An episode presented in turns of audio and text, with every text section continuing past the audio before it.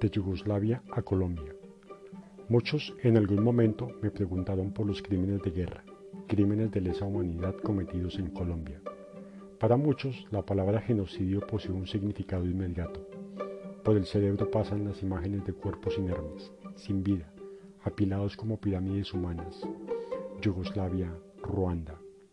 Para muchos, la palabra masacre no tiene el mismo efecto de la palabra genocidio, por un detalle simple. No constituye un delito como tal.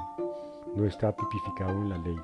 En pocas palabras, a nadie importa, salvo a las familias de los seres indefensos que fueron colocados en fila y vilmente asesinados. Una vez ejecutados, fueron desmembrados con motosierras.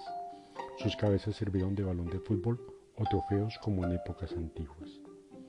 Ahora que miro hacia atrás, tanto autodefensas como grupos guerrilleros se sirvieron de esta práctica horrorosa para hacerse de territorios y así poder colocar en la geografía colombiana su estandarte de muerte y de impunidad. Me pregunto cuándo entrará a operar la Corte Penal Internacional, bajo qué preceptos y con qué jurisprudencia a este país, si resulta cómodo vivir en Holanda, mirar los cables o correos electrónicos de la época y guardar silencio. Me resulta extra extraño que tantos años después Naciones Unidas haya pasado de agache en su observatorio. Me resulta extraño que tanto autodefensas, guerrilleros, fuerzas armadas, políticos hayan salido impunes.